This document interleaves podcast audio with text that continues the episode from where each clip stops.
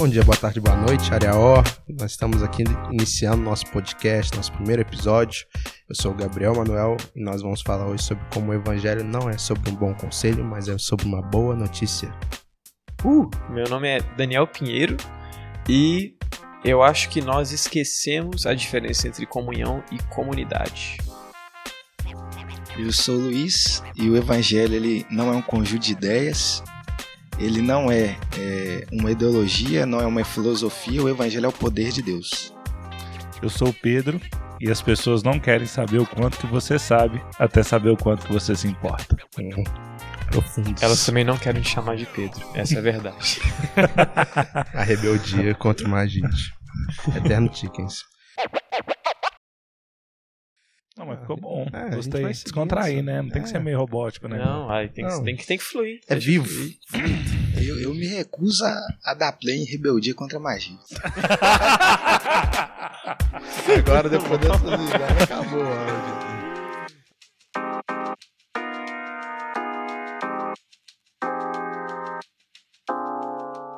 Nós estamos iniciando aqui né, um podcast da área O muito né, a ideia de podermos trocar uma ideia maior com todo mundo, mais ampla, uma forma que às vezes conversas que nós não temos né, numa cela, num culto, enfim, nós possamos tratar aqui.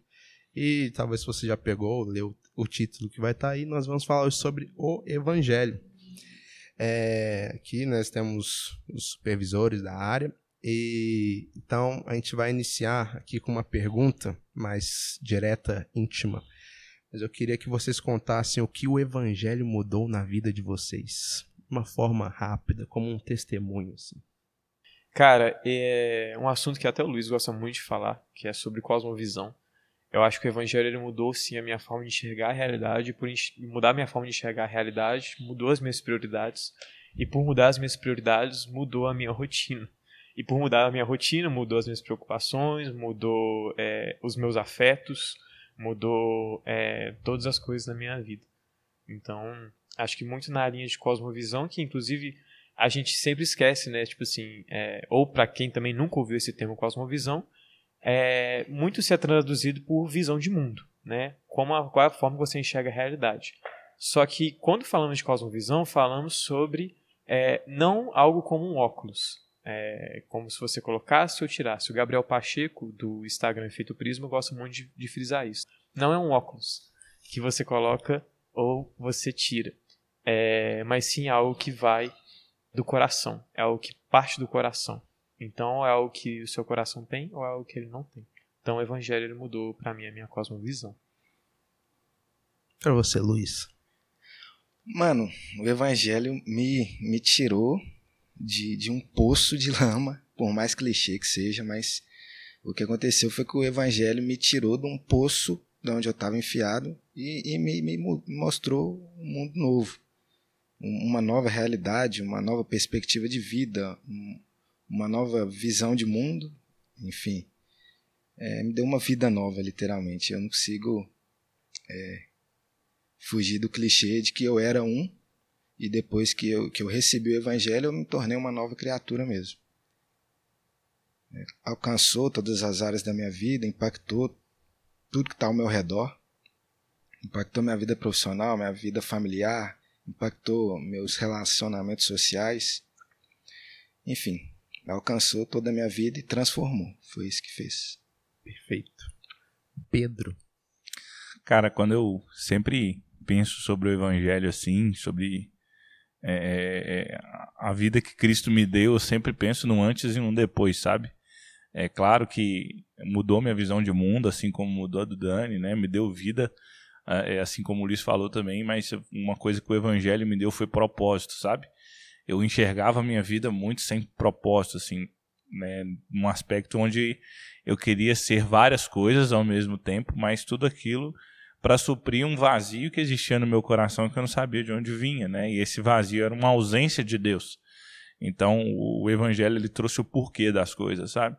É, o porquê que as coisas acontecem, a motivação das coisas. Então, o evangelho mostrou para mim um caminho, ele apontou para mim um caminho pelo qual eu deveria seguir, né? E também a questão de, de, de o evangelho me deu um pai celestial, né?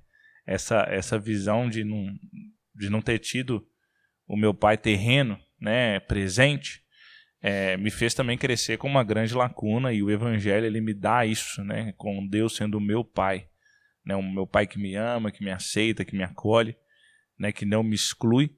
Então, o evangelho ele me deu essa, essa perspectiva de propósito e paternidade.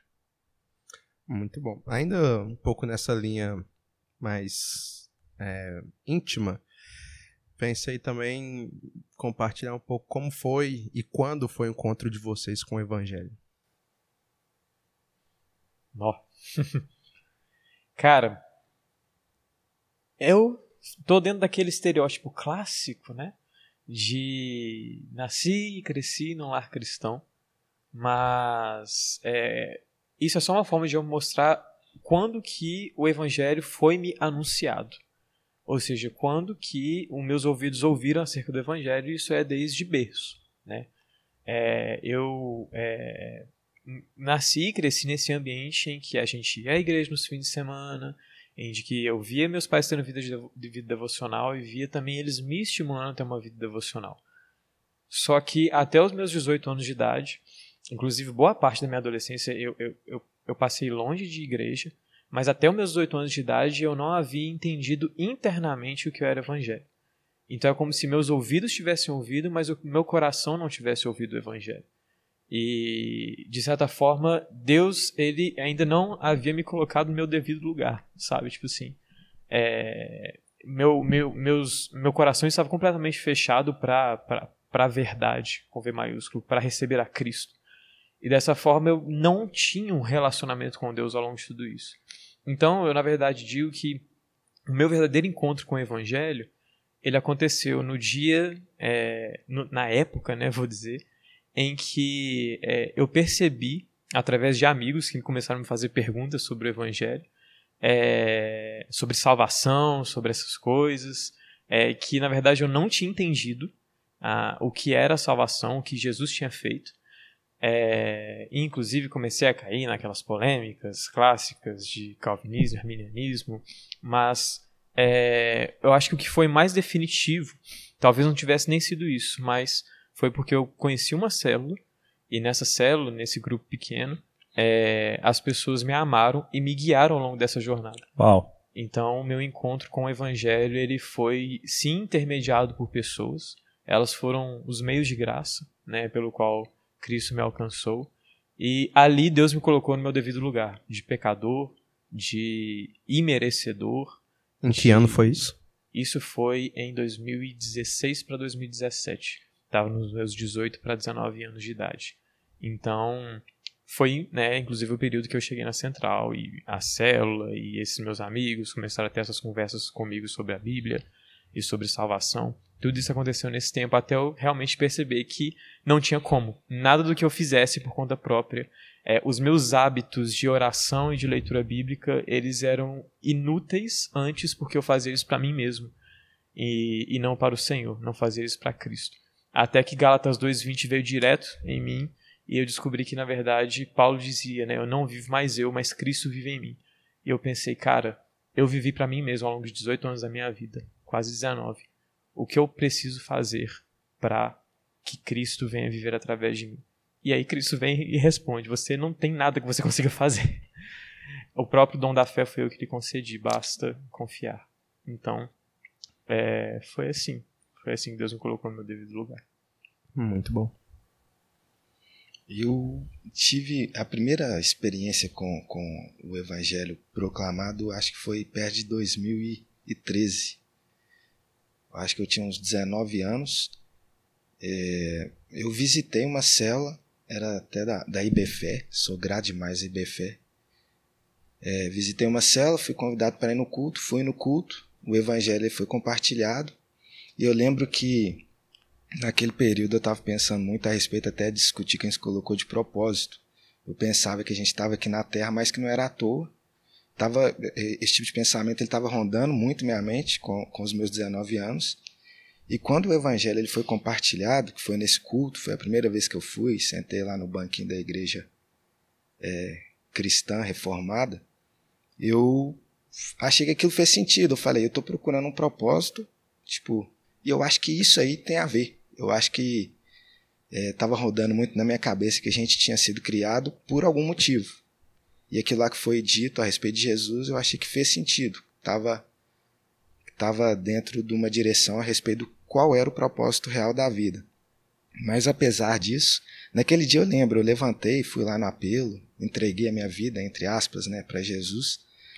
Mas foi algo muito especial. Eu saí dali e vivi o pior declínio da minha vida. É, vivi as, as trevas mais densas na minha vida depois desse período que eu resolvi, entre aspas, entregar minha vida para Jesus. Eu tô curioso com esse entre aspas. É, entre aspas, eu entreguei a minha vida para Jesus, entre aspas, porque eu fui até lá. Eu, eles fizeram um apelo e eu falei, quero receber. Eu estou procurando um propósito, eu acho que a gente está aqui por alguma coisa maior e isso aí faz sentido. Então, eu aceito essa verdade para mim. Foi isso que eu me movi ali entre aspas naquele culto. Só que eu saí e vivi de uma maneira como se é, fosse, sei lá, alguma coisa de escanteio. Deixei isso para escanteio, de fato. E após isso, em 2018, aí foi quando eu tive uma experiência mais profunda com o evangelho, que foi quando eu estava ouvindo um, um, um, vídeo do pastor Silas Malafaia, hoje em dia polêmico, né? Envolvido Grande Silas envolvido em, em, em, polêmica pra caramba, mas. Queremos você aqui, Silas Malafaia. Tá, fica aí o convite, pastor. e ouvindo um vídeo, vídeo de sete minutos, eu nem escolhi o vídeo, foi uma reprodução automática do YouTube. Então. Pra você que reclama da reprodução automática aí, ó. Salva vidas. Não reclame da reprodução automática do YouTube. É, caiu lá num vídeo chamado Guarde Sua Vontade, o vídeo passou, e chega uma hora do vídeo que ele citou o Salmo 42 e eu fui profundamente tocado pelo Espírito Santo. Eu acho legal porque eu acho atípico, porque eu não estava indo em célula nesse período, não estava lendo a Bíblia, não tá, não estava indo em culto, não estava orando a Deus, não tinha ninguém pregando para mim, não tinha ninguém me discipulando, tava nada nesse sentido. Eu simplesmente fui alcançado mesmo no meu quarto ouvindo um vídeo. E a partir daí eu tive o privilégio de ser acrescentado à central por meio da cela de um amigo meu de infância. Ele era líder de cela. Eu procurei ele porque ele já tinha falado de Jesus comigo e aí comecei a caminhar com a central. E aí eu tive o privilégio maravilhoso que foi de ser discipulado, de, de fazer parte de uma igreja, de, de poder crescer na minha maturidade, crescer no meu conhecimento a respeito das coisas de Deus, de poder servir a Deus também. Então, é, foi dessa forma que o Evangelho impactou a minha vida. Show de bola, hein? Tive o privilégio de acompanhar esses tempos aí na vida do Luiz, né? E a minha história começou mais ou menos em 2011 com Jesus. É, foi num acampamento aqui da Central, acampamento de jovens, mas eu já estava frequentando a célula há um, um, um, tempo, né? E o interessante de, de ter pessoas envolvidas nesse processo é que não era para eu ter ido nesse acampamento, eu não tinha dinheiro para ir. E aí a minha célula Cada um fez uma vaquinha na época de 10 reais. Na época dava para pagar acampamento com 150 reais. Saudades. Nossa. e a cela tava cheia, né? E aí o pessoal fez. Só que na minha cabeça eu tava indo para um lugar assim, sei lá, um resort ou alguma coisa assim no meio do mato. Assim, eu tinha dois extremos na minha cabeça. Minha experiência com a igreja era zero. Né? E falei assim, cara, né, os caras vão levar pro meio do mato, na beira do rio. A gente vai caçar peixe de manhã para comer. Eu não gosto de peixe. Mas é isso aí. Né? Vamos, vamos dar o nosso jeito aí. E eu lembro que na minha, na minha vida, assim, né? Eu estava vivendo uma fase muito complexa, assim, de identidade, de estar tá mais por dentro da torcida organizada, qual fazia parte, de estar tá ali envolvido com relacionamentos em qual eu tinha né, uma dependência muito forte emocionalmente falando. E aí, cara, eu, eu, eu fui para aquele acampamento assim, foi no meio de ano, assim, sabe, em julho de 2011. É, eu tinha tido um período letivo muito difícil, assim, né, um primeiro semestre na escola muito carregado, a gente tinha acabado de sair de uma greve, então a gente teve aula, assim, direto, assim, quase que não tivemos feriado. E eu lembro de chegar no primeiro dia do acampamento, uma, uma abertura, teve um show de rap, tá ligado? E aí eu só lembro na minha cabeça assim, meu Deus do céu, o que eu tô fazendo aqui? E aí rolou o show de rap e eu, na minha cabeça, ficava assim, nó, que viagem, que loucura. Ao mesmo tempo que às vezes tocava um louvor lá, eu começava na minha cabeça a cantar um Racionais, sabe? Porque eu acho que na minha época Racionais era a coisa mais próxima de Deus que eu, que eu, que eu entendi, assim, né? Fé em Deus que ele é justo. É, nunca se esqueça, na guarda guerreiro, levanta a cabeça, né? Então, na minha cabeça era aquilo. E fui pro quarto, né? O dormitório, e, enfim, é, conversando ali com o meu líder de célula na época. E aí, no, no sábado de manhã, primeiro dia de acampamento, né? Para quem conhece acampamento aí, tem um tempinho de oração, intercessão, tudo mais. E aí, cara, eu fui, né? É, é, é não fui para oração, claro, porque para mim não tinha sentido nenhum. Mas tomei o café e esperei pro culto lá. Tava com um moletom da torcida organizada lá, todo, todo tal, não sei o quê. Gigante, né? No meio da galera. E né, quem foi pregar foi o pastor Roberto, inclusive, né, uma menção honrosa a ele aí que é, fez e faz diferença na minha vida de uma forma absurda, né? Roberto, queremos você aqui. Ah, nós queremos sim. Quando você vier no Brasil, a gente vai gravar. Então, né, ele foi pregar e aquele cara que não tinha nada a ver com a minha realidade, né, carregava uma mensagem poderosa que é o evangelho e começou a falar de Jesus que Jesus era capaz de dar propósito, que Jesus era capaz de dar caminho, que Deus era Pai, de que eu não, né, não precisava provar nada para ninguém, nem fazer nada para ninguém para poder ser alguém, né? E o Roberto pregando isso e aquilo foi entrando no meu coração. E de fato o Espírito de Deus me visitou naquela manhã. Meus olhos foram abertos. É, é eu fico brincando que é, a gente vai aprendendo muitas coisas na vida e até hoje eu não entendo aquele dia. Eu não consigo explicar. As pessoas falam para mim assim, como que foi? Eu não sei. Eu não sei falar como que foi aquele dia. Eu só sei que eu estava sentado numa cadeira e de repente tudo que o Roberto estava falando tinha sentido para mim. Né? Nunca teve, mas tinha agora. Né? E, e, e, sabe quando você se depara e descobre uma verdade? Né? Foi aquilo, aquele momento foi, foi aquilo para mim. Eu lembro de eu estar chorando compulsivamente antes da palavra acabar e aí, Gustavinho, né, que é, que é também aqui da Boulevard, me abraçou, ele era da minha cela na época. E aí ele me abraçou ali e ficou comigo até a palavra acabar. E aí quando o Roberto perguntou, né, quem quer tomar uma decisão aqui, né, é, levanta sua mão, vem aqui na frente. E assim, gente, é, é, é eu estava no meio de 150 pessoas que eu nunca tinha visto na vida, né, visto na vida. E assim, gente totalmente diferente de gente que eu tô acostumado a lidar né? E só, mas eu só sei que eu só conseguia sentir uma coisa naquele momento, que era vontade de estar lá na frente entregando minha vida para Jesus. E eu saí assim num pulo da, da cadeira e fui e chorei muito, entreguei minha vida para Jesus e eu lembro disso até o lugar, né? Toda vez que eu vou na sede campestre, eu falo assim, foi esse lugar aqui que eu me ajoelhei há X anos atrás entreguei minha vida para Jesus. É verdade, gente, ele sempre mostra verdade. É. Estamos aqui como testemunho vivo disso. E eu lembro que naquele dia, cara, a minha, minha cabeça, sabe quando Paulo fala né, sobre a metanoia, sobre a mudança de mentalidade? Aquilo ali para mim foi isso. Tipo assim, na hora, instantâneo. Tanto que no sábado à noite eu já comecei a ir na intercessão, porque para mim fazia sentido orar. Não, vou orar pelo Brasil, vou orar, sei lá, pelas coisas e tudo mais. Eu queria orar por tudo.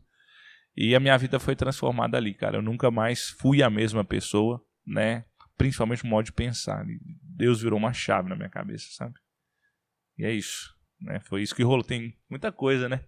Nessa é, história aí, senão o podcast vai ser só eu falando aqui. Não, se cada um parar aqui pra falar só dessa história, nós vamos longe. Eu mesmo tava lembrando, até essa semana, na minha cela de dar amigo, tava compartilhando com o pessoal. Acho que essa, se não me engano, essa semana, semana passada, enfim, fez aí exatos nove anos que eu tô na central. Né? Nove anos, a primeira vez que eu pisei aqui, recebendo o convite de um amigo meu. E foi no culto 180 graus. É, não sei se você vai lembrar, Tix, é o. aquele de estações. Lembro demais. Tá ligado? O verão, o inverno, o é, outono e primavera. Esse mesmo, quatro Os caras são velhos de casa, Luiz. Os caras tão antigos. Então, velho. São vivemos aí, peregrinação aqui, né? Ô, filho, rodamos demais já, muito KM. Mas aí, mano, nove anos, cara, eu fiquei assim, caraca. Tipo, o tempo voa, mano. Se você for pensar em tudo, tipo assim, São nove anos que eu tô na central, mas meu processo, digamos assim, com o evangelho foi de passinhos. Eu lembro que eu fui entregar mesmo minha vida para Jesus em outubro, é, que teve um encontro com Deus da época. E o encontro com como quase tudo ainda hoje, né, era feito por áreas, tá ligado? E não era a minha área, né, que eu tava na época, que era Ju, que ia ter, era do Léo e da Ló. Só que o meu líder de cela na época, ele era irmão do Léo. Aí virou assim, não, mano, vou colocar o celular, vão lá, tal, tal. Aí eu, tipo, fui mó na onda, achando que tava indo geral, tá ligado? Quando eu assusto lá no dia do, do rolê, eu sozinho, sem ninguém que eu conheço. Nem no ônibus eu, eu tava, mano. Os caras me colocaram pra ir de carona. Então assim, eu, amém, né? Bacana. Chegando aqui já. Já, já naquela tudo. loucura, né? E, pô, mano, sabadão lá, o pau quebrando, famoso momento da, da fogueira, né? Nunca esquecido. Ali tive um encontro com Jesus que real, tipo assim, como a gente falando aqui, né? Acho que não tem como alguém ter tido um encontro mesmo. Que é até interessante olhar, por exemplo, pegando aqui o do Luiz e até do Dani. São pessoas que tiveram um contato com o evangelho um momento prévio, digamos assim, e que precisou de, tipo assim, foi um encontro mais intelectual, vocês entenderam. O Luiz mesmo falou, pô, eu entendi, eu, né, aquilo para mim fez sentido, eu fui lá e tal. Pro Dani com certeza fez sentido, que foi a vida inteira ouvindo isso e a sua família, né, o seu dia a dia sendo moldado por isso. Até que tem um momento em que não é mais só a cabeça que funciona, é algo que vai muito além. Igual pensar, ainda pegando do, do Luiz, dentro de um quarto, com um vídeo ali, tipo, você fala que algo assim fez tanto sentido, poderia ser, sei lá, mano, quantas vezes real um vídeo, assim, sabe? Ser sozinho num quarto e realmente faz, te toca dessa forma, tá ligado? Então, encontros assim, eles mostram é, até a ideia, né, da gente pensar como que, por mais que o evangelho, a gente vai chegar um pouco mais lá, né, sobre falar o que é o evangelho, existe uma linha comum, mas a forma como age, né, ele é sempre muito diversificada. Afinal, cada um precisa de um encontro que para você faça sentido, não só intelectualmente, mas é, emocionalmente, mas principalmente espiritualmente, né? A multiforme graça de Deus, né? Exato. Deus ele se manifesta de diversas formas, né? E não existe um padrão, né? Acho que a gente muitas vezes, né, entende um pouco errado do, do um, um ponto de vista de produção, né? A gente tem uma mentalidade muito revolução industrial, assim, de, sei lá, uma máquina que a gente chama de conversão, e aí você vai e sai jarros ali, ou pinos do mesmo jeito ali, né? Bonecos da mesma forma. E não é, né? Com Deus não é assim. Deus se manifesta de forma multiforme. Então, é, é, é com um é de uma forma, usando um método, gerando uma perspectiva para fora com outro eh, gera uma perspectiva interna. Então, um primeiro é convencido pelo coração, o outro pela mente, um pela alma. Então, assim, é, a multiforme graça de Deus é uma coisa que realmente ela é nítida nesses aspectos, né? Então, você percebe aqui também no nosso, nosso meio. E, e uma questão muito bela que eu acho isso também é que, apesar de ser diferentes formas, a fonte da revelação do evangelho é a mesma. Né, que é o próprio Jesus. Sim. E é, até na semana passada ou retrasado? Retrasado. É, eu tive um cara no meu serviço que eu comecei a trocar ideia com ele e acabou que ele descobriu que era crente, eu descobri que ele era crente, mas nós somos de denominações muito diferentes, muito diferentes. E só que houve uma sinergia e de fato uma comunhão ali entre nós é, e ele com uma história muito diferente da minha história, mas a gente estava numa comunhão e numa, e numa intimidade já de poucos minutos de conversa que a gente sabia que nós estávamos falando da mesma pessoa, que era o Senhor Jesus. Sim. Nós estávamos, tipo assim, é, é, é, de fato Jesus estava mediando a nossa conversa ali, estava conosco Sim, ali. Existia um elo comum, né? Isso, exatamente, que vai para além das histórias, para além das formas, sabe? Que sim, conecta sim. todos nós, que vai é exatamente a frase que o Chickens gosta de falar que o que nos une é muito maior do que aquilo que nos separa. Isso é muito louco, porque ontem ontem viu o dia do amigo lá na cela, né? E aí, cara, é, é, tava cheio, tava muito cheio. Aí a gente pô, vou fazer um apelo aqui, preguei sobre o tema, que era cores, né? Falei da aliança de Deus com os homens através de Noé. E aí preguei sobre isso e fiz o apelo. E aí ninguém foi no apelo. Né? Eu falei, poxa, velho. Ah, amém. Fiz a oração final, encerrei. E aí, pô, sentamos ali para fazer o pós, né? Da célula ali, estamos conversando. O visitante chega e senta do meu lado, né? E fala comigo assim: Olha, eu preciso conversar uma coisa com você. Eu falei, pô, fala, né? E aí, o cara, eu devia ter levantado a mão. É, eu devia ter, ter entregado, porque o que você falou fez muito sentido para mim. O que você, o que você pregou, é, é, é, cara, é isso que eu preciso eu, eu tô na bebedeira, eu saio com mulheres, eu fico com pessoas, eu faço um tanto de coisa, mas minha vida é vazia. Não tem propósito nenhum. Eu precisava ter entregado minha vida para Jesus. É, semana que vem eu vou estar aqui é, e eu quero andar com vocês. E aí ele começou a me perguntar um tanto de coisa, né? E, e, logo eu percebi que era nítido que ele tinha tido uma experiência com Deus. Uhum. Mas, cara, ele não seguiu o padrão, sabe? Ele não levantou a mãozinha dele e, e tipo assim, pô, agora eu aceitei Jesus chorei aqui e agora vou entrar numa forma. Não. O cara passou o apelo ali, ele me chamou, cara, é isso que eu quero, eu quero esse Jesus, eu quero esse Deus, eu quero andar com ele, eu tive uma experiência com ele hoje e é isso que eu quero para minha vida. Então você percebe que essa forma de manifestar de Deus em cada um é diferente e muitas vezes até é, eu vejo o próprio Deus como um gentleman nesse aspecto, que ele respeita a individualidade daquela pessoa, se manifestando muitas vezes da forma como aquela pessoa é né? E como ela precisa. E de modo que ela entenda. De modo que ela entenda, né? Eu acho isso fantástico e porque o próprio Jesus ele fala a linguagem dos homens, né? Quando ele desce como um ser humano, oh. Deus ele desce como um homem, né? Ele desce para poder falar a linguagem do ser humano. A própria encarnação do Deus divino num corpo humano é um Deus inclusivo, é um Deus que que, que quer falar a linguagem humana, que quer andar como os homens andam, que quer pisar na terra que os homens pisam que quer ter a necessidade dos homens, então isso é muito incrível. Sim. Até, Tiquinho, você já começou um pouco isso. É, enfim, acho que todo mundo ia, que está aqui, que está ouvindo praticamente, ou pelo menos a grande maioria, já sabe o que é, em tese, o evangelho, né? A famosa história de que Deus criou a humanidade, né, a criação toda, para se relacionar, para estarem juntos, veio o pecado que causou essa separação e para que pudesse reparar esse relacionamento, Deus enviou Jesus, como você falou, esse Deus encarnado que veio, né? Se mostrando como que Deus é um Deus próximo, um Deus íntimo. É, até isso se prova muito o quanto ele é relacional, né? Não é um Deus que. Se a gente for pensar, gente, a gente está falando de um Deus que a própria Bíblia nos fala que ele criou tudo.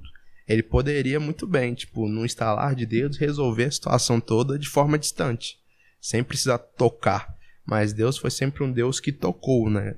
Se a gente for pensar, por exemplo, na criação do homem, em Adão, ele toca o barro, ele vai ali no sujo, ele suja as mãos.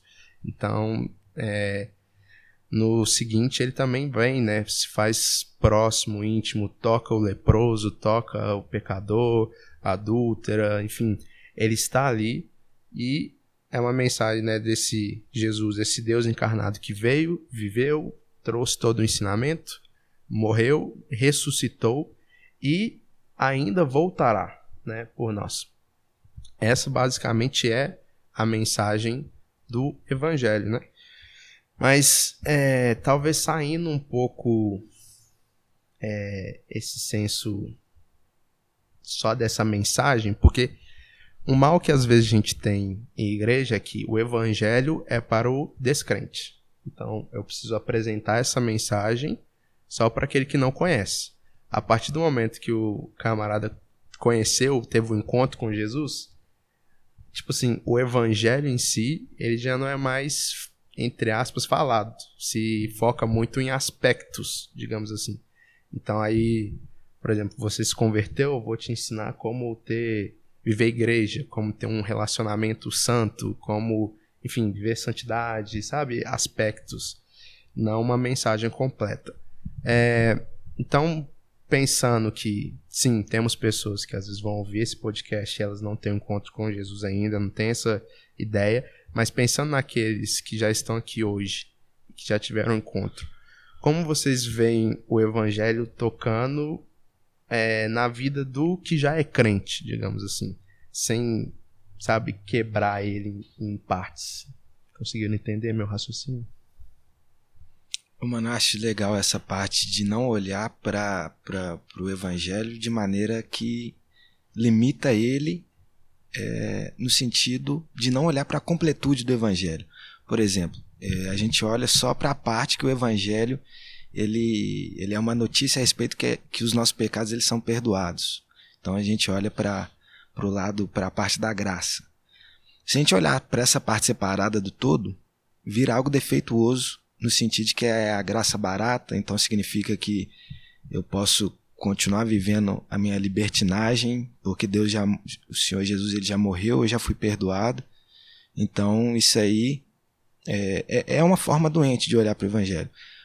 Da mesma forma, se eu olho para o outro lado, que o Evangelho ele tem a ver com eu preciso ser santo, eu preciso parar de falar palavrão. Pô, mano, você tá andando com a gente aqui, então agora você precisa parar de fazer isso tudo que você faz. Você precisa parar de beber, você precisa é, ler a Bíblia todo dia, fazer seu devocional. Entrar num padrão, né? Justo, entrar num, num molde. Então eu estou olhando só para uma outra face do Evangelho e continua sendo algo defeituoso. Então o Evangelho ele é algo completo. O Evangelho é uma mensagem que, que, que precisa ser olhada de uma maneira completa. E, e nessa direção que o Manuel caminhou a respeito de olhar para o Evangelho só para os que são de fora, eu acho, eu acho legal a gente também pensar em o que não é o evangelho. Essa, essas coisas sempre, sempre me pegam muito. Olhar para o que não é o evangelho. O evangelho, ele não é, é, como eu falei no começo, uma filosofia. Então ele não é um conjunto de ideias. Ele não é uma forma de pensar. O evangelho não é um, nem sequer uma cosmovisão, ele não é uma maneira de ver o mundo, ele não se limita a isso, na verdade. Ele tem um conjunto de ideias, então ele contém uma filosofia, ele tem uma forma de ver o mundo, então ele contém uma cosmovisão, mas ele não é apenas essas coisas. É, o Evangelho, a gente sabe, é, o, apóstolo Paulo descreveu para nós que é o poder de Deus é, para a salvação de todo aquele que crê. Mas, igual o Manuel compartilhou, ele não se limita nos que são de fora, até porque, uma experiência pessoal, esses dias o, o El Samar teve compartilhando aqui para a gente o, o, evangelho mais cru, o evangelho mais básico, e talvez no, no último ano foi o culto que mais me, me, me, me pegou, foi o culto que mais falou comigo, foi o culto que mais incendiou meu coração. Então o evangelho, ele é, ele é, eu acho que a gente pode falar que para a gente que é de dentro, ele é a própria manifestação do poder de Deus. É, toda vez que o evangelho é pregado, a gente tem uma, uma, uma possibilidade de ter uma experiência com o poder de Deus se manifestando. Isso incendeia o coração, isso move, isso leva a gente a querer sim é, mudar de vida. Isso leva a gente a, a olhar para a graça uma maneira mais profunda, e, enfim, o evangelho, ele, ele me pega demais. O evangelho é lindo. Coisa linda o evangelho. Ou eu, eu boto muita fé em tudo isso. E, tipo assim, eu até diria que se o evangelho ele fosse, vou colocar um, um ferramental, entre aspas, utilizado somente para o descrente, eu não teria sido alcançado. Sim. Porque eu era um de dentro. Eu era uma pessoa que que tinha uma rotina de, de ir à igreja. Tecnicamente você já tinha passado a roleta, né? Uhum. É, exatamente. Sim. Então, assim, é, é, o evangelho ele não serviria para mim, eu precisaria de alguma outra coisa, sabe? Como se existisse alguma coisa maior e melhor, sabe? E, e na verdade eu precisava exatamente do verdadeiro evangelho. Tem até um livro do Paul Washer é, com esse título, Verdadeiro Evangelho. Recomendo. É, só que assim, é um livro muito forte, muito forte. E ele não é voltado para o descrente. Ele é voltado justamente para quem já teve uma primeira experiência, mas que ainda está meio dormindo, sabe? Não consegue ver algumas coisas, algumas chaves virando e tal. Inclusive, um dos livros que fez muita diferença no meu começo de caminhada, eu li esse livro mais, mais, mais depois, né? O Verdadeiro Evangelho. Mas um, um, um dos livros que fez diferença foi o Cristianismo Puro e Simples do C.S. Lewis. Que também muito. Sensacional também. Maravilhoso, maravilhoso. Muita gente procura ele achando que é um livro para quem tá começando também, mas não. Não. Tem nada de puro e simples. Pelo contrário, é. Puro e simples é só o título é pra só a capa bobo. do livro, irmão. Se é, você não tiver pelo menos a oitava série, não dá pra você ler não, tá? Exatamente. e aí, de novo, o Luiz também falou de, de graça barata, que é um termo utilizado também por um outro cara de um outro livro que eu li, que é aquele alemão com nome esquisito, né, Dietrich Bonhoeffer. Ele cara escreve... disparou a falar de livro. Receba. É. Já anota aí, galera, a indicação dos livros aí. Entra na Amazon, faz a lista de desejos. Receba. e aí, assim, é, é, esse livro discipulado ele fala a diferença da graça preciosa, que leva em conta não só o aspecto da graça, não só o aspecto dos meus pecados foram perdoados, não só o aspecto de, de favor imerecido, mas o aspecto de que, assim, é, é, tudo isso foi com um alto preço para conseguir algo. É, então, assim, é, Jesus não me comprou com sangue para que eu dissesse sim e voltasse para o mundo. Jesus me comprou com sangue, uma graça preciosa, uma graça que é cara, justamente para que eu fosse salvo. E salvação não no sentido que a gente tem que é o sentido evangelístico, o sentido de primeiro contato. Salvação não diz respeito a, a, a, só dizer sim. Salvação é um processo passado, da nossa perspectiva hoje, né? Sim. Processo passado, no sentido de que é, é, Jesus me justificou dos meus pecados. Um processo presente de que é eu estou sendo transformado por Deus, estou sendo santificado. E um processo futuro. Paulo diz né, que Deus ainda nos salvará quando ele descer dos céus e no abrir e fechar de olhos seremos transformados em corpo, glorificados agora, ressurretos. E enfim, será maravilhoso. Então, a gente limita muito de fato o evangelho. Eu Sim. não teria sido alcançado se, se fosse só por um evangelho gospel evangelístico. Eu não teria sido. Oh, e é interessante, é, pegando um gancho nessa sua fala sobre passado, presente e futuro. Eu lembro de uma pregação que eu vi certa vez que mudou muito para mim como eu leio 1 Coríntios 13, eu... que é o final quando Paulo fala, né, é, que restam os três: a fé, a esperança e o amor. O maior deles, porém, o amor. E aí o cara coloca na perspectiva assim, também olhando é, passado, presente e futuro. Fé, eu olho para trás, então eu olho para aquilo que Cristo fez. Eu olho para a obra redentora dele na cruz. Em crer que ele fez isso, crer que esse sacrifício me alcança, crer né, nesse pacote todo daquilo que foi feito lá atrás. Então, ainda pensando criação, né, queda e esse sacrifício de Jesus na cruz que abre a porta da redenção. Então, eu crer nisso é a fé. Eu preciso olhar para trás. O que alimenta a minha fé é olhar para essa ação lá atrás. Se eu tentar olhar para algo hoje, eu não alimento minha fé. Minha fé precisa ser voltada para isso que foi feito. A mesma forma, é, a esperança é a continuação do evangelho desse Cristo que vai retornar. Uhum. Então ainda olho para frente também, é, me deslumbro com essa mensagem de que esse Cristo que me salvou, ele retornará para estar comigo. Então isso me move a continuar caminhando, isso me move a, enfim, olhar e pensar, pô, quais são os preparativos necessários para a volta desse rei. E isso tudo em mim gera amor à medida que eu olho e alimento minha fé e alimento a minha esperança, eu amo esse Cristo. Porque eu lembro sempre que ele me salvou e que ele vai voltar. Então, aí, né, entrando um pouco mais, por que, que o, o mais importante desses é o amor? Porque quando Cristo voltar, eu não vou precisar mais ter fé, uhum. nem esperança. O que eu vou ter é o amor que eu construí dia a dia, sabe? Vivendo é, sobre essa mensagem. Então, até entrando talvez já num, numa outra perspectiva e que eu acho que ela talvez seja um pouco mais difícil para quem pode estar nos ouvindo é que, ok, ouvimos o evangelho, esse evangelho faz sentido para a gente, só que às vezes aqui, né, somos todos líderes, células, supervisores, então a gente tem muito costume de estar próximo de pessoas, principalmente é, pessoas que às vezes se convertem e começam uma caminhada, e também tem, né, a nossa igreja recebe muitas pessoas de outras igrejas que às vezes estavam desigrejadas, ou, enfim, a igreja que eles estavam vivendo, né, de alguma forma não... Tava legal. É, tava... não tava uma coisa muito boa, eles encontraram aqui a central, vieram para cá. Sim. Mas a gente vê que tem pessoas que elas têm dificuldade no viver o evangelho. Tá ligado? Tipo assim, no dia a dia.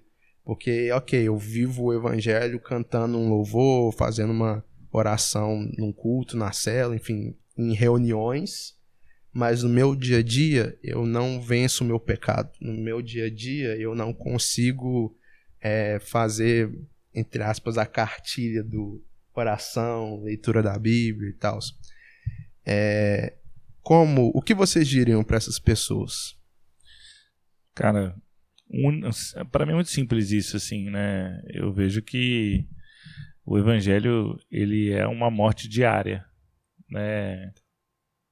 Ele é um, um carregar de cruz diário, né? O próprio apóstolo Paulo fala aqui, né, lá em Coríntios, que nós somos entregues à morte todos os dias, né, por amor a Cristo. E é interessante você falar esse amor, né, sobre 1 Coríntios 13, mas se você entender que esse amor existe um preço a ser pago por ele, e o próprio Jesus fala que aquele que não negasse a si mesmo e tomar a cruz e segui-lo diariamente, não poderia ser chamado de discípulo, ou seja, nós estamos nós estamos entendendo aqui que o próprio, o próprio autor do evangelho, o próprio criador do evangelho está falando que esse, o evangelho ele é um preço a ser pagado.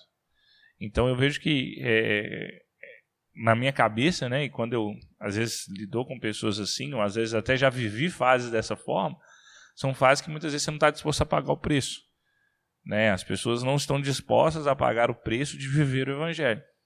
E aí entra aquela história de romantizar o evangelho, né? de tornar o evangelho uma história de amor do Netflix, né? onde é, o cara passa o filme todo fazendo cagada, mas no final né, como ele vai conseguir se safar de alguma forma e vai ficar com a pessoa para sempre. Então, é, o evangelho ele tem que ter essa morte diária, ele tem que ter esse comprometimento diário, né, não como um peso, uma imposição, mas por amor a Cristo. Ou seja, é, é, é quando você deixa de pecar, ou, por exemplo, deixa de assistir uma pornografia, é por amor a Cristo. É porque você ama mais a Deus do que ama o pecado. Mas agora, quando você ama muito né, o pecado, ou quando você é, ama menos a Deus, você acaba caindo e você acaba não conseguindo viver o Evangelho como Cristo, como Deus planejou para você. É muito claro para mim, não sei para vocês, mas essa questão de, de, de carregar a cruz diariamente, para mim é uma coisa muito, muito, muito simples, assim, nas palavras de Jesus, sabe? No sentido de, ou, oh, é, se você não se renunciar dia após dia, você não vai dar conta de ver esse evangelho. Você não vai poder se chamar de discípulo meu, porque você não vai dar conta de ver o evangelho. Você não vai dar conta de viver de verdade aquilo que eu ensinei. Porque é uma morte diária, né? Exato. Acho que até pensando nisso, é, puxando aqui também, um, do livro que eu tô lendo, chama Verdadeira Espiritualidade. É, ele fala muito sobre pega a perspectiva ali dos, dos Dez Mandamentos. Não. E ele traz, tipo assim. Ah, os Dez Mandamentos são muito ações externas, digamos assim. Né? É sobre eu não roubar, eu não matar. São coisas que eu vejo. Só que o último, Sim, ele é, é, muito curioso, porque o último é, é sobre você não cobiçar. Então, eu não. Eu, de certa forma, eu não vejo você cobiçando a cobiça ela vem do coração, então é uma Sim. coisa interna. Então, aí a gente às vezes, né, tende a olhar muito e eu pego antes da minha frase inicial, né? O evangelho não é um bom conselho, porque se eu te dou um conselho, eu espero que você faça algo sobre esse conselho. Se é uma boa notícia, a notícia é sobre algo que já foi feito e me convida a meio que ger gerar algo em mim. Né? Então, Aí entra, acho que esse quesito de negação, porque a eu cobiçar, entre aspas, é ok. A questão é quando eu me entrego essa cobiça. É. Então, se eu cobiço, né, coisas pequenas, se eu cobiço muita comida, eu já caio num pecado de gula.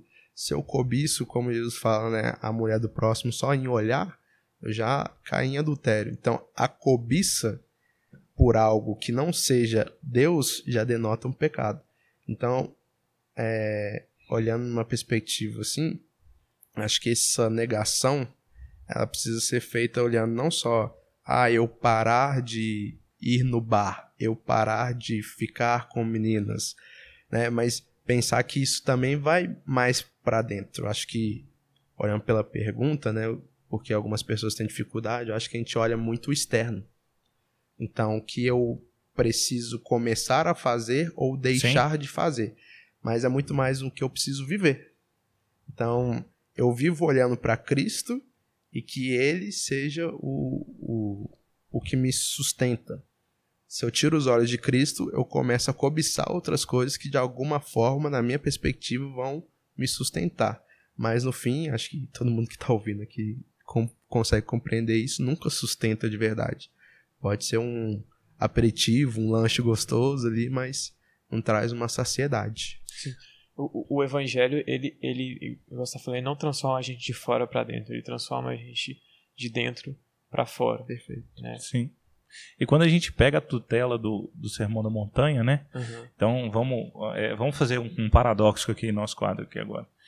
Pega os Dez Mandamentos e pega o Sermão da Montanha. Né? É...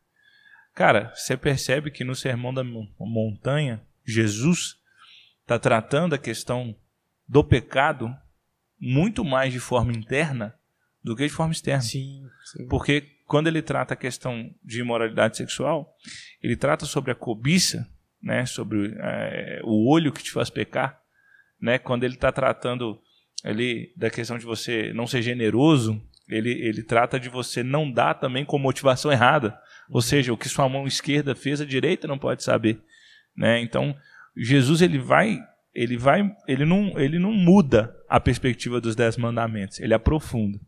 Ou seja, se antes eu tinha que ter uma coisa externa, é, purificamente externa, com Jesus é, é, e com a entrada do Espírito Santo dentro das pessoas, agora o templo internamente tem que estar limpo. Entendem? Então, assim, é uma perspectiva de quando eu pego o Antigo Testamento e olho os Dez Mandamentos, eu penso, externamente eu tenho que estar puro. Né? Por quê? Porque Deus está no mesmo ambiente físico que nós estamos.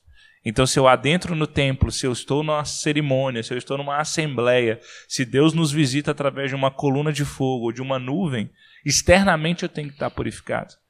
Agora, para preparar o nosso corpo para receber o Espírito, internamente tenho que estar purificado. Então, Jesus ele aprofunda a ideia do mandamento. Né? É, ele torna o preço mais difícil de ser pago. Né? Só que antes, as pessoas elas não tinham é é, é, é, é, o Espírito de Deus nesse aspecto para poder ajudá-las como nós temos hoje, né? quando Jesus envia o Espírito. Nossa missão é mais difícil, a nossa morte é mais dolorosa, mas nós temos uma ajuda que as pessoas do Antigo Testamento não tiveram, que é a ajuda do Espírito, né? nesse aspecto interno, né? de pessoas sim, comuns. Sim, sim, consolador. E assim, é, é muito forte essa nova perspectiva que Jesus dá é, eu lembro muito de Lucas 14, né, que ele fala que é aquele que amar mais o seu pai, a sua mãe, sua irmã, né, seus parentes mais do que a mim não pode ser meu discípulo. É, como se de fato fosse algo duro, algo difícil viver o evangelho, viver uma vida de discipulado com Jesus. Essa passagem em si é uma que choca muita gente, né? Sim, sim. É, é, é surreal você pensar como assim? É, é Jesus é um cara que eu nem vejo, sabe? Assim, é, é, é, como que eu vou seguir uma pessoa que eu nem enxergo e, e, e atender as prioridades dela mais do que a minha família? É, é, essa passagem ela, ela dá um choque muito assim, né, forte, porque ela está falando de uma primazia e de, um, de uma coisa assim que ninguém mais chega nem perto. E, e, e, isso me remete muito à, à passagem que eu amo, né, que é a do jovem rico, que vai de encontro ao que você está falando muito, Chickens, de é, o jovem rico ele atendia às ordenanças. Sim. Ele era irrepreensível perante a lei. É. Só que é, Jesus fala uma coisa ainda lhe falta. É, vende todos os seus bens e, e segue o evangelho. É, eu, eu, vejo como se de fato é, o jovem rico ele não tivesse entendido que a mensagem é algo integral é algo que afete a vida dele por inteiro, é algo Sim. que afete ele internamente, o coração dele. Então, é, igual você estava falando sobre multiforme graça, né, o Luiz estava falando sobre como um, um, um, se a gente tentar ver o evangelho só de um lado, a gente, a gente não está vendo o evangelho, mas uma imagem dis, distorcida criada por nós mesmos Sim. acerca do evangelho, defeituosa, é, o jovem rico estava enxergando a obra de Jesus dessa forma e por isso ele não conseguiu viver o evangelho. Ele não se submeteu à obediência ao senhorio de Jesus. Ele não, ele, o evangelho não alcançou o coração dele. Ele resistiu ao Espírito Santo é, que, que ministrava através de Jesus a obra salvífica, a obra de salvação. Então, sim, eu acho que é muito duro, sim, seguir viver o evangelho. E eu acho que o que, o que faz ser duro e o que faz a gente é, cair muito no, no, no, no erro é o fato de que a gente tem dificuldade de aplicar o evangelho a todas as coisas que a gente vive. Então, por exemplo, é, é beleza, eu eu vivo o evangelho é, no meu trabalho, vivo o evangelho na minha faculdade. O que é viver o evangelho no trabalho? É eu, eu, eu é, me esforçar para o que eu faço, ser fiel com, com, com a minha empresa, ser fiel com, com, com o meu chefe, fazer o bom trabalho, não ser preguiçoso, beleza. O que é viver e, e anunciar o evangelho enquanto eu faço isso, né? Não é só prática. Aquela frase que a gente sempre gosta de, de, de falar mal dela, né? É, Prega o evangelho, se necessário, use palavras. Isso não existe, é necessário, use palavras, né? Mas é, essa frase traz um fundo de, de, tipo, o evangelho tem que ser prático. É, a intenção dessa frase é boa, né? Isso, a Ela só é é boa. muito mal formulada. E às vezes mal usado. É. Isso, exatamente. Então, assim, de fato a gente precisa de ter um evangelho prático, um evangelho que é demonstrado em atitudes, um evangelho que lava os pés das pessoas, um evangelho que Jesus teve, né? A gente falando de livro, mas qual livro que Jesus escreveu? Jesus teve uma, teve uma biblioteca até né, os próprios livros das escrituras não foram escritos pelas mãos direta, diretas de Jesus, mas sim intermediados pelos apóstolos. Então, assim, é, é, beleza, como que eu faço, como que eu vivo o evangelho no meu trabalho? Dessa forma, na minha faculdade, beleza. Só que aí na minha família eu não vivo o evangelho. Na minha família eu, eu, eu desonro meus pais, ou eu maltrato a minha esposa, não dou atenção para ela, é, não ligo pro, meu, pro futuro da minha família, não sonho em ter filhos, e papapá, papapá, por aí vai. Não vivo o evangelho da minha família. Aí eu caio exatamente no mesmo problema do jovem rico. E algo que eu gosto muito de comentar também, é, que vai, tem muito a ver com isso que a gente está fazendo aqui agora, a gente perdeu o, significa, é, é, o evangelho em partes muito pequenas das nossas vidas. E a gente tem perdido, eu vejo assim. Por exemplo, a gente vive o evangelho num pós-culto? Ah, vive, a gente está com a igreja, a gente está todo mundo lá junto e tal. Só de estar com a igreja a gente está vivendo o evangelho? Só de estar com pessoas da igreja a gente está vivendo o evangelho? Comunidade não é comunhão. Isso, exatamente. Ou seja, como que eu posso, no meu pós-culto, ter um pós-culto para a glória de Deus? Um pós-culto para o agrado de Deus? Um pós-culto em que eu vivo o evangelho? Então, acho que a gente perdeu esse olhar, de olhar para as pequenas coisas ao longo do dia, né? Uma liturgia realmente das coisas cotidianas, Do das coisas ordinário, né? ordinárias. É. Sim.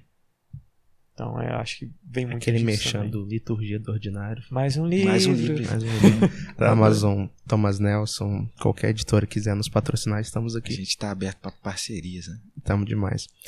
Amém, pessoal. É, seguindo já pra gente encerrar, né? Nosso tempo já, já- A gente já falou bastante aqui. Mas encerrar de uma forma prática, se fosse pra você. Eu, sei que eu já falei contra conselhos aqui, mas se fosse pra dar algum, algum tipo de conselho, Uma alguma dica. direção, uma dica de como. é, né, as pessoas podem viver um pouco mais desse evangelho na prática, assim, óbvio, né, que a gente não vai considerar aqui oração e leitura da palavra, porque a gente entende que isso já é básico e basilar. E ao mesmo tempo, algumas pessoas podem estar ouvindo estão com dificuldades em viver isso. Talvez ela está numa inconstância espiritual com ela não consiga nem viver é, muito bem essas, é, como a gente fala, essas disciplinas, Disciplinas, né? espirituais, né? Então, o que mais, assim, é, vocês poderiam dizer para que pudesse dar um- uma ajuda para essa pessoa continuar? Mano, de maneira prática, mais uma propaganda de livro. É, quando eu li O Peregrino, a gente lê até junto, Do- né? Na cela. Brabo. É, me, me, me, me trouxe um olhar que eu trago ele continuamente para minha vida a respeito de olhar para a caminhada cristã, olhar, ou seja, olhar para a vida no sentido de uma jornada. Isso aí é, me, me, me leva muito para a prática no sentido de que eu consigo perceber que quando eu, eu me abro para receber o evangelho, para viver o evangelho, eu estou dando um, um passo é, para dentro de um caminho. Eu tô meio que me colocando dentro de um.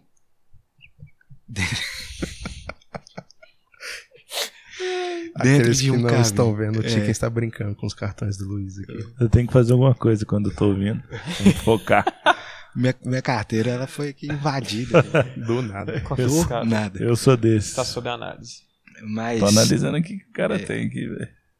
o que eu quero dizer é que quando a gente se propõe a viver o evangelho, essa perspectiva que a gente está entrando numa jornada, entrando num caminho, ela me ajuda muito de forma prática, porque eu consigo olhar para a vida de forma como se estivesse olhando do alto. Isso que o livro Peregrino me causou.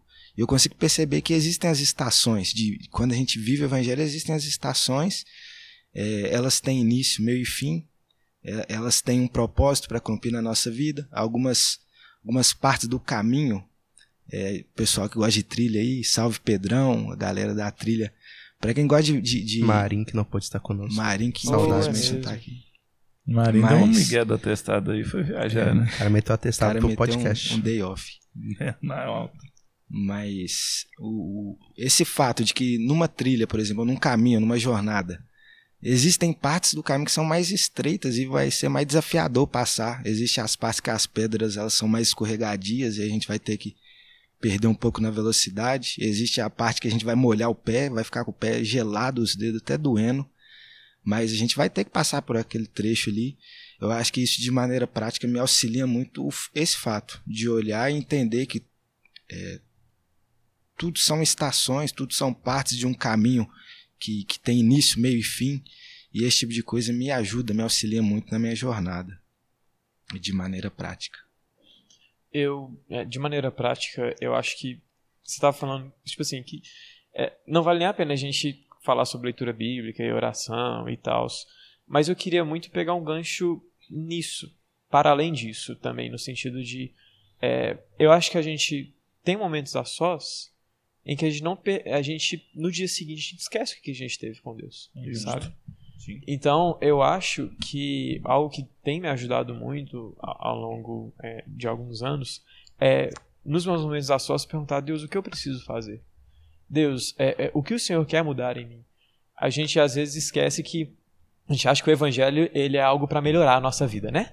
Ele é um, um- algo que, tipo assim, não, o Evangelho vai me fazer uma pessoa melhor. Não, velho, o Evangelho vai te mudar. O O evangelho é Evangelho o plano de carreira. é, como se o evangelho fosse isso. Não, o evangelho, ele, ele, ele vai te mudar. Ele, ele, ele vai mudar quem você é.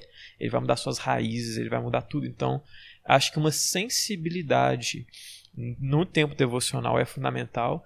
E se eu falo de uma sensibilidade no tempo devocional, a gente precisa também de uma sensibilidade na rotina. Então, uma sensibilidade no trabalho, na faculdade, na família. É, é, uma sensibilidade em todas essas áreas para de fato falar, Deus, o que o Senhor quer que eu faça?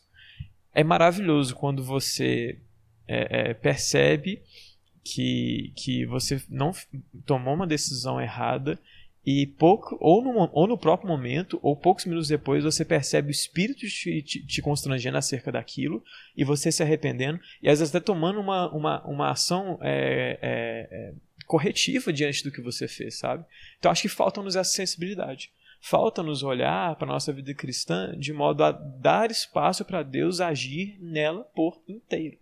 Eu estava conversando com um membro da minha célula essa semana e ele falou assim comigo que é, ele teve um pesadelo muito esquisito é, durante a noite. Ele acordou assustado e ele demorou a voltar a dormir. E eu perguntei: o que, que você fez? Ele, como assim? Eu voltei a dormir. Eu, você não orou? Você não. Aí ele, não, mano, eu, velho, tipo assim, ainda mais algo assim, sabe? Tipo assim, por que não? Por que não depositar todas as coisas em Deus? Por que não pedir a opinião de Deus sobre todas as coisas? Por que não falar, Deus, o que eu preciso fazer? Tem alguma coisa na minha vida? Tem alguma brecha aberta que eu não estou enxergando? Então, acho que, de forma prática, é, é, é perguntar para Deus qual a opinião dele e o que ele quer que nós façamos em coisas pequenas do nosso dia a dia. É como Davi fala no Salmo 16. Ele fala em muitos, né? Mas Salmo 16 que fala: O Senhor é o meu refúgio. Refúgio é o lugar que a gente vai até ele, né? Não é ele que vem até nós. É, às vezes a gente não vai até Deus, né? deixa Deus Sim. lá. Nossa, sim. Uma dica prática é nunca ande sozinho, assim, sabe? Ah, eu boa. eu não, não consigo enxergar o evangelho sendo vivido de forma solitária. Acho que todos os testemunhos nossos, eles só são possíveis. A gente está aqui sentado aqui agora, né? Porque a gente andou com alguém, né? É, seria inviável a gente estar aqui hoje contando as experiências que a gente teve, o que, que a gente fez, o que, que a gente viveu, né? Se a gente tivesse andado sozinho. Até o próprio Luiz, que teve uma conversão mais solitária, assim, né? Digamos que é, dentro de casa, a primeira coisa que ele fez foi procurar alguém. Então, né. Mesmo a primeira experiência dele foi através de alguém. De uma outra pessoa, Sim, né? sim. Então, eu, eu vejo isso, porque é, as pessoas, elas, elas naturalmente, quando elas vão conhecendo mais de algo ou sendo conhecidas por algo, é, algo toma conta do coração, né? E, e a humildade vai se perdendo, o coração vai se perdendo. E aos poucos aquela pessoa ela não está disposta nem a dar ouvidos mais para Cristo, sabe? E estar com pessoas, andar com pessoas ajuda e mostra é, as nossas falhas, as nossas feiuras, sabe? As nossas, a, a, as nossas, os nossos painéis, as nossas fotos que ninguém quer ver. Né? Ah, pô, mas ninguém enxerga a sua motivação. Mas, por exemplo, tem pessoas que andam muito próximas a mim que sabem quais são os meus defeitos, conhecem quais são as coisas que eu preciso melhorar. E junto, em comunidade, elas vão me ajudar a vencer aquelas coisas, orando por mim, me corrigindo, né, andando comigo. Então, assim, é uma dica prática para você assim que que está né, com dificuldade de viver o evangelho, ande com pessoas, confesse suas falhas, converse com pessoas sobre os seus problemas, né? É, abra o teu coração no, no aspecto de que é, as pessoas acham que elas geralmente são as mais feias do ambiente, né? As pessoas são muito extremas nas opiniões sobre si mesmas, né? Ou elas acham que elas são as tops do momento, ou elas acham que elas são as mais feias a ponto de não conseguir compartilhar nada né? E, e, e precisa perder esse medo, sabe? É, do membro de célula sentar com um líder e, e falar assim, cara, eu, eu tô com desejo de trair minha esposa. Eu tô com desejo de fazer isso. Confessar a tentação. Né? É, e confessar as, as feiuras do coração, Sim. sabe? As coisas internas mesmo, que a gente não tem hábito de falar isso. A gente só tem. Na verdade, às vezes a coisa é tão feia que o padrão agora não é nem a pessoa confessar o erro, é a gente descobrir o erro. Nossa. é. Sim. Entendeu? Tipo assim, a coisa ela já tá tão desgringolada e depois a gente pode até gravar um podcast sobre o que é comunidade pra gente poder entender como que a comunhão e a comunidade elas fazem diferença na vida de um cristão, né? Mas é, as pessoas a gente não descobre, a gente não fica sabendo mais não, cara. Às vezes o cara tá ali é, é, é, já numa prática pecaminosa há muito tempo e a gente descobre, né? Ele não confessa. Você já vê que. E aí eu tenho um problema gravíssimo de comunidade. Essa pessoa não sabe o que é comunhão. Ela não sabe compartilhar as fraquezas. Ela não entende o ferro afiando o ferro, né? Então, é, pessoas são necessárias para o evangelho? 100%. On a 100, né? É, 100 pessoas, eu acho que é impossível ver o evangelho. Impossível. É, não vejo o chamado de Cristo distante disso, sabe? Sendo que o próprio Cristo suficiente chamou pessoas para poder andar com ele. Perfeito. Acho que o Luiz falou aí do Peregrino, né? Eu sou muito suspeito, meu livro preferido.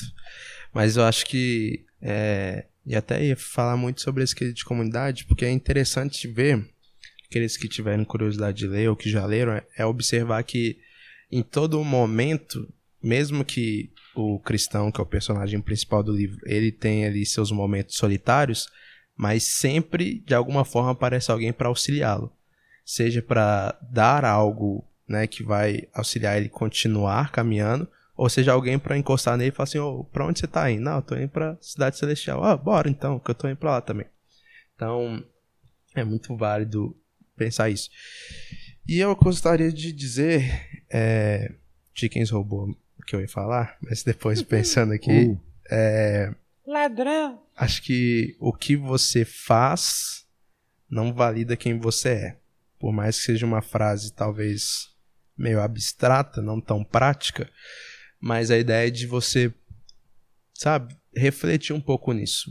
Nós, ainda mais numa sociedade cristã, onde nós estamos vivendo aqui em igreja, vivendo um evangelho que nos chama a nos esvaziar de nós mesmos, aquilo que nós fazemos, né, não valida quem eu sou.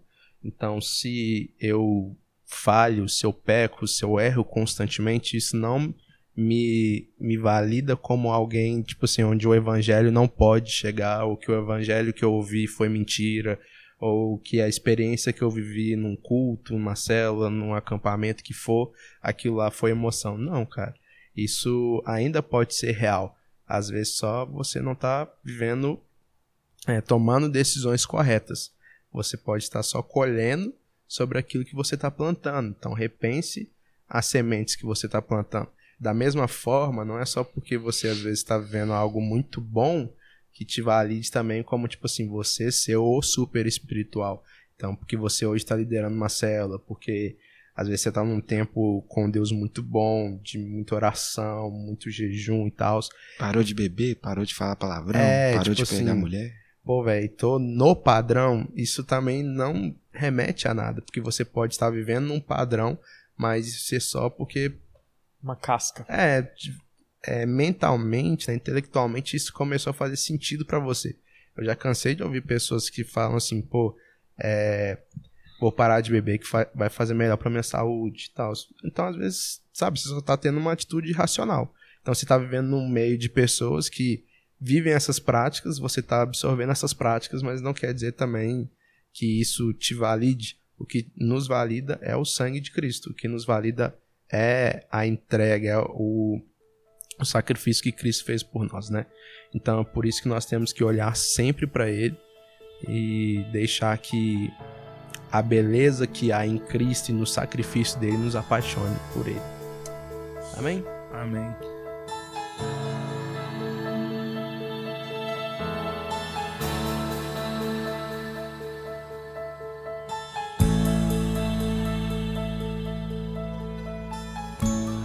Acho que por hoje podemos ficar assim. Valeu demais. É, Se você ouviu até aqui, valeu. Você é um guerreiro. Ou, Na moral. é, aguentar a gente falando não é fácil. É. Mas deixa um comentário, compartilha, sabe? É, talvez vá lá no Instagram da área, co- comenta algo pra gente que, né, o que fez sentido pra você nessa conversa, ou enfim, se você gostou, se você tem alguma sugestão de tema, quer queira ou não, a gente tá fazendo isso por mais que acho que todo mundo aqui goste da ideia de reunir, e conversar sobre um tema e gravar isso, porque a gente já se divertiu bastante aqui no início. É, o que valida isso aqui, querendo ou não, são vocês que vão ouvir, que, né, pra vocês isso vai fazer sentido de alguma forma. Se, né, ninguém ouvir, não tem por que a gente continuar. Da mesma forma, se é, não- não estiver fazendo sentido, a gente precisa repensar, enfim. Sim. Tudo é para que seja gerado algo em você que tá ouvindo. Então não deixe de deixar o seu feedback pra gente. Então, para terminar, uma, é, uma consideração final, uma despedida de cada um aí. Uma despedida? Viva o Evangelho integralmente. Vive, espero que nós possamos, todos nós, né? Não, Sim. não só quem está ouvindo, mas também nós quatro aqui, viver o Evangelho integralmente. Viver esse Evangelho é, em que nós quatro aqui mesmo né, apoiamos uns aos outros. É, tal como não é difícil pra gente, né? Sim. Mas que isso também se estenda para todos aqueles que estão nos ouvindo. Se lance sobre isso, né? Pode jogar sua vida sem medo sobre o Evangelho. Ele é a maior certeza que a gente tem. Então, né? Se lance, se abra, não, não tenha filtros, né? E viva integralmente tudo isso que a gente falou, né? A gente também luta para poder ver isso, mas vive integralmente, 100%, sem reservas, né? Não guarda nada, não. Aui. E, isso, Aui. E também é, busque entender o quanto essa é uma boa notícia mesmo. Busque encontrar riqueza em Jesus, busque entender o valor de Jesus e, e do reino de Deus. Eu acho que tudo, todo o resto é muito orgânico, todo o resto vai, vai, vai acontecer, vai ser uma crescente, não vai ser fácil, não vai ser, né, igual o Tickens falou, não é de graça, tem um custo. Mas eu acho que esse custo, quando ele é comparado com, com a riqueza maior que é Cristo, e quando a gente cresce nesse entendimento dessa riqueza, esse custo ele, ele faz sentido, sabe? Então, minha, minha, minha consideração final é a respeito de encontrar o valor, de, de buscar discernir o valor que habita em Cristo, e todo o resto vai acontecer mesmo. Amém. Por fim, esteja onde você vai ouvir o Evangelho. Então, querendo ou não, feliz ou não, vá a um culto, vá à sua célula, viva comunhão, ouça podcasts, lê livros, enfim, esteja onde Deus vai falar com você e que no nome de Jesus esse podcast possa ser um instrumento para isso. Um abraço a todos e Valeu. se assim Deus quiser e permitir, até a próxima. Episódio 2 tem uma gíria, hein? Segura. Segura, Brasil! Então vamos lá então. Valeu, galera. Valeu. Valeu! Abraço.